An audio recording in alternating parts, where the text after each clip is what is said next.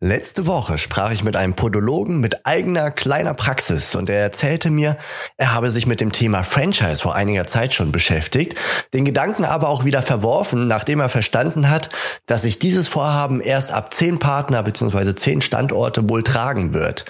Das zeigt, Franchise ist eine große Chance und hat auch wahrlich seinen Reiz, über die Lizenzgebühren von Partnern, die man erfolgreich macht, eine neue und super skalierbare Einkommensquelle zu erschließen, aber an diesem Punkt, dorthin, muss man auch erstmal rankommen.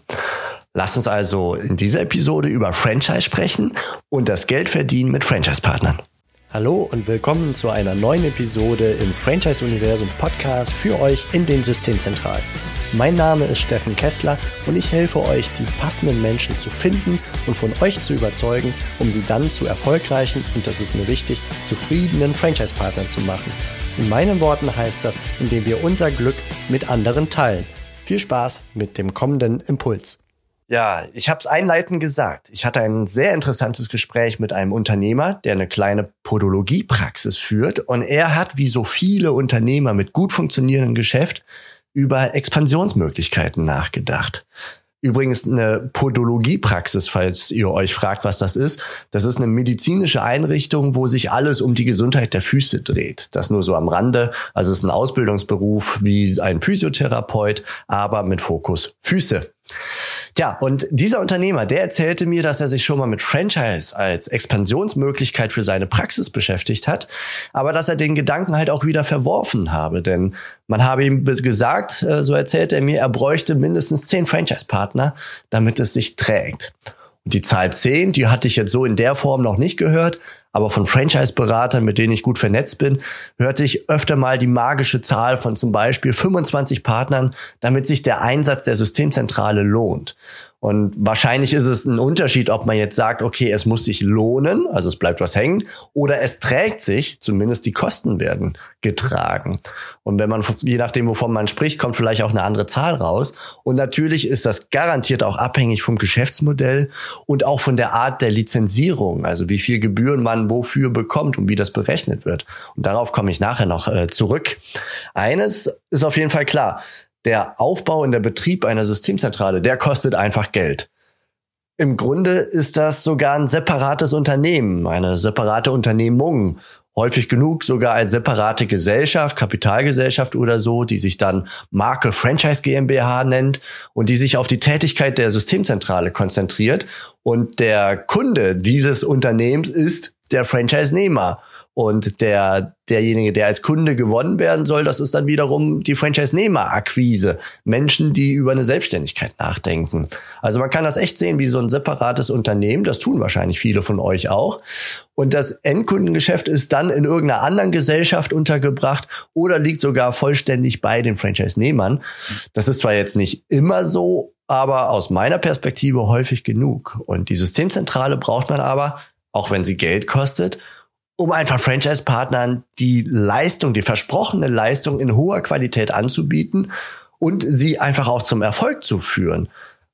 Denn die Systemzentrale ist ja der Grund im Grunde, warum die Franchise-Nehmer sich einem Franchise-System anschließen, weil sie Hilfestellung sich erhoffen, weil sie ein Geschäftskonzept übernehmen äh, und damit hoffentlich leichter und sicherer zum Erfolg kommen.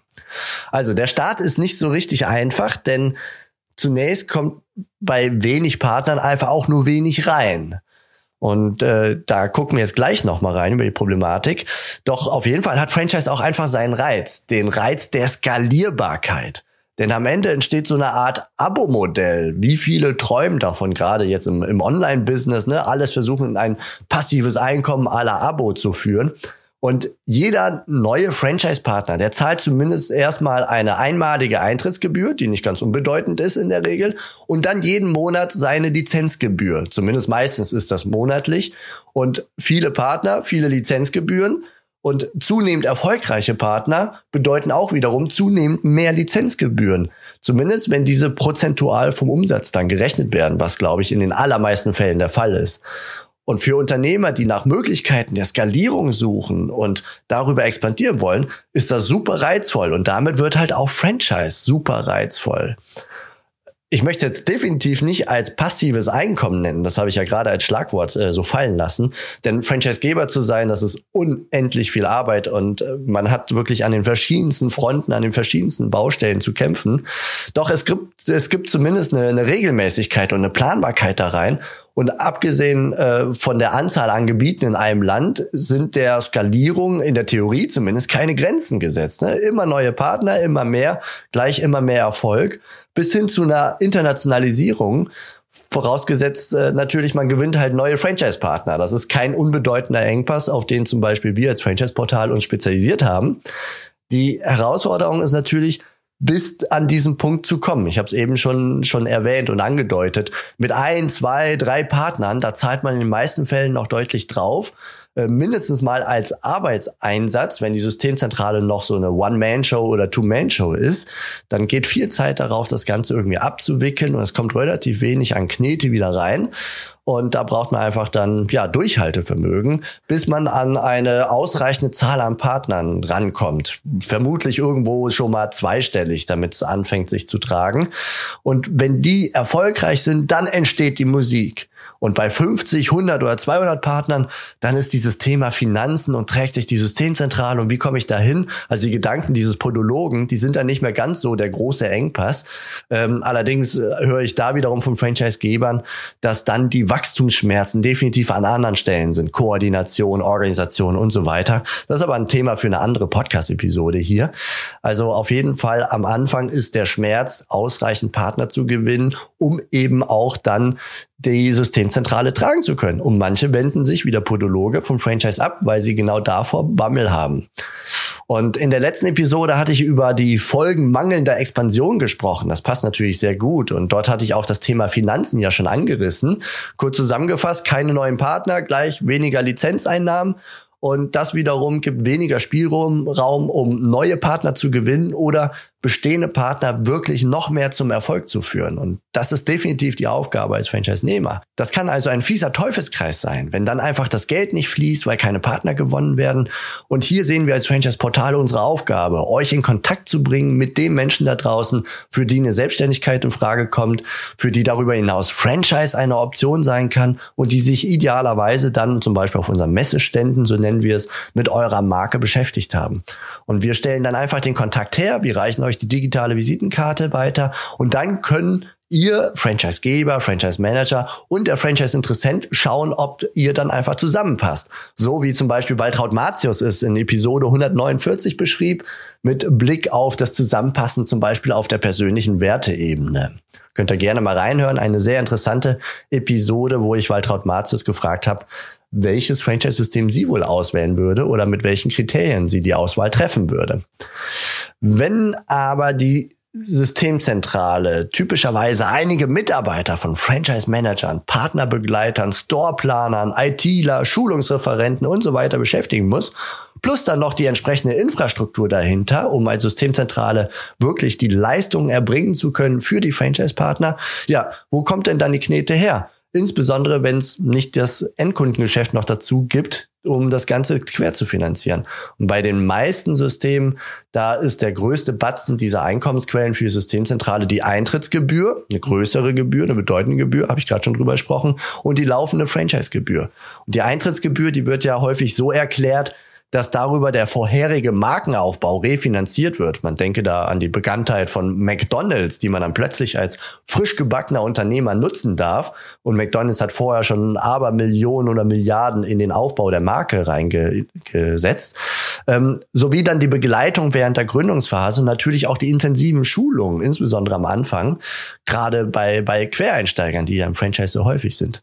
Nichtsdestotrotz dient dieses Geld letztlich auch dem Betrieb der Systemzentrale. Denn wer erbringt die Schulungsleistungen, die, die IT, die Begleitung bis zur Store-Eröffnung in der Gründungsphase und am Ende auch ja den Markenaufbau? Genau. Das sind die Mitarbeiter in den Systemzentralen, das sind alles Leistungen der Systemzentralen, die über die Eintrittsgebühr einfach finanziert werden. Also brauchen wir neue Partner. Und äh, dann haben wir auch noch die laufende Franchise-Gebühr von bestehenden Partnern.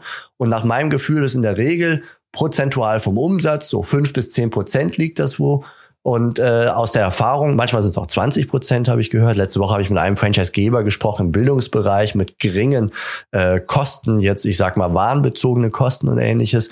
Äh, da der sprach sogar von 30 Prozent. Aber Mehrheit würde ich sagen fünf bis zehn Prozent. Und aus der Erfahrung äh, bei dem Aufbau und der Weiterentwicklung unserer Datenbank kann ich sagen, dass Franchise diese Lizenzgebührberechnung in allen Variationen hergibt. Das drücke ich deswegen so aus, weil es unglaublich schwer ist, einen Formularstandard in unserer Datenbank zu finden, durch den dann möglichst alle Konstellationen von Fixgebühren, Staffelgebühren, prozentuale Gebühren und diversen Kombinationsmöglichkeiten aus diesen dann vernünftig so abgebildet werden können, dass der Franchise-Interessent, äh, ja, dass wir ihm das wiedergeben können und dass er es auch verstehen kann. Und das ist durchaus eine Herausforderung für uns. Und ähm, wir wollen natürlich den Franchise-Interessenten mit Informationen versorgen, wenn wir ihn mit euch in Kontakt bringen, damit er einfach weiß, wo, woran er ist. Und er will natürlich auch die Infos rund um die Konditionen haben. Und ja, das ist einfach so der, der Lauf der Dinge, nachdem er über seine Recherchen einfach auf unser Portal gekommen ist, eine Anfrage gestellt hat, dann kriegt er alle Infos. Und hier entsteht dann einfach die Komplexität über die Lizenzgebühren.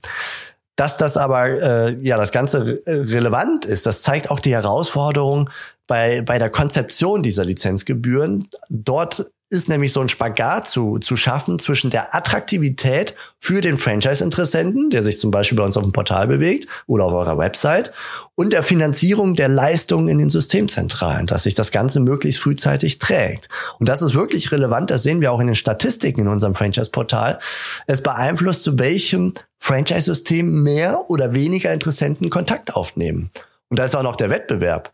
Klar, wenn ich jetzt beispielsweise Pizzalieferdienst bin mit meinen Konditionen, dann werde ich verglichen mit anderen Pizzalieferdiensten. Da können dann die Eintrittsgebühr, die Lizenzgebühr, die Investitionssumme, um zu starten, das erforderliche Eigenkapital, um dann auch noch Fremdkapital, Fremdkapital hinzuzukriegen.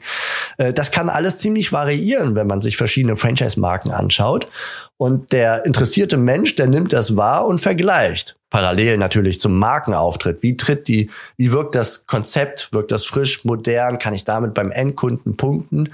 Ähm, das fällt da auch noch mit rein. Aber sehr, sehr zentral, das sehen wir, das ist am Ende einfach der Eigenkapitalbedarf, der alles zusammenfasst und beschreibt, wie viel Geld besser beim Franchise-Interessenten unterm Kopfkissen liegen sollte, damit er erfolgreich starten kann. Und das beeinflusst die Zahl der Kontaktanfragen neben der Markenbekanntheit und natürlich auch der Branche und so weiter. Das können wir doch ziemlich deutlich ablesen.